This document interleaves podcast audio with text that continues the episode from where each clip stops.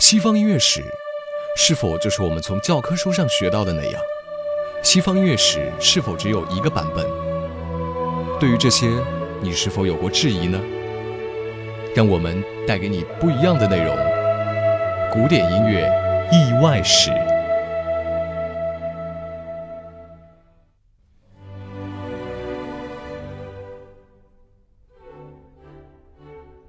古典音乐意外史。各位好，这里是古典音乐意外史，我是主播叶帆。您真的了解莫扎特的交响曲吗？灵兹交响曲以及第三十七号。返回到大主教的手下，莫扎特与他的矛盾与日俱增，终于在一七八一年五月爆发了。莫扎特甩出了一封辞职信，便自行离开。之后的六年，他在维也纳以自由钢琴家谋生，这比预想的更容易糊口，收入也比从前多了不少。作为钢琴家，在他的音乐会上演奏的交响新作品，只有那首曾经用作序曲的《哈弗纳》，其余的都是他早期在萨尔斯堡的创作。他甚至还搬出了他十七岁时候的作品。以及当时萨尔斯堡乐团首席米歇尔·海顿的作品，这些作品与莫扎特此时的创作明显不在一个水准上。不过那时候人们拿交响曲来当成序曲用的，所以也没有受到更多的诟病。下一首创作的交响曲被命名为《灵兹》，当时莫扎特已经和康斯坦茨结婚了。可是父亲始终反对这桩婚事。为了缓和这对至亲矛盾，莫扎特带着新婚妻子前往萨尔斯堡赶路。途经林兹这个小城时，他接受了图恩伯爵的委托，创作了这首乐曲。他们十月三十日来到了这里，十一月四日此曲首演。所以莫扎特只用了四天就完成了这部传世之作。当时已经有了第三十七号交响曲的 G 大调乐曲了。这首乐曲长期存在着争议。有人说，只有前奏部分庄严的柔板出自于莫扎特之手，其余的是米歇尔·海顿的创作。但是最新的研究成果证实了，这首作品全部出自于莫扎特之手，是他在一七八四年左右在维也纳创作。一七八四年对于莫扎特来说，应该是最开心的一年，因为作为钢琴家，他在维也纳大红大紫了。出于对米歇尔·海顿所写的这些旋律动机的喜爱，更为了能够在音乐会上有所呈现，莫扎特基于此做了扩充，成了如今的第三十七号 G 大调交响曲。这或许为后来学术界闹乌龙的事件埋下了伏笔。由于米歇尔·海顿的三个旋律动机非常短小，莫扎特的扩充方式大概会有两种：其一，把它们写成小步舞曲；其二，在它们前面补写前奏。这种补写前奏的方式，在两年后的交响曲《布拉格》之中被发扬光大。因为这种快慢快慢的形式。有着浓郁的巴洛克音乐过渡时期的影子，可是无论如何，这种在别人的作品上加上前奏就拿来使用，或者实在是没有新作品就用萨尔斯堡时候的旧货来充数，还真的是让人有一些失望。在维也纳的五年时间里，莫扎特几乎没有写过新的交响作品，所以我们能看出，莫扎特对创作交响曲的态度。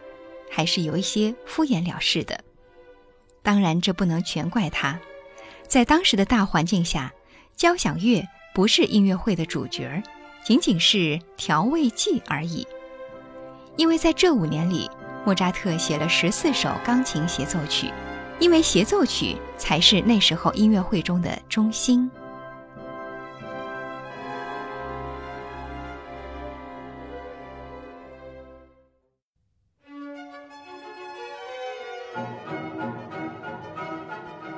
布拉格交响曲，在一七八六年到一七八八年，莫扎特写成的四首交响曲是相当的出色。最早的这部就是 D 大调 K 五零四，而且第一次用演出的地名来命名，那就是大家所熟知的布拉格交响曲。这是一部划时代的作品，从此之后，莫扎特的交响乐达到了一个新的高度。他和接下来创作的三部交响曲一起成为了莫扎特的不朽之作。只是这首布拉格是三个乐章的形式，依旧是意大利式，不被德国流派的音乐历史学家们重视罢了。在此之前，莫扎特创作音乐的服务意识越来越淡薄，他真正开始依照内心的美学诉求进行创作，所以当时的听众反馈就是莫扎特的音乐越来越难懂。比起之前非常简洁的巴黎，对当时的巴黎听众来说，此时的莫扎特音乐转调太多、太复杂了。那么如今这首布拉格当中，多处使用了半音、大胆鲜明的转调等等，你就不难想象，对当时的现场听众会造成怎样的影响？估计不仅仅是瞠目结舌吧。或许在莫扎特的心中，一直有这样的情节，不就是交响曲吗？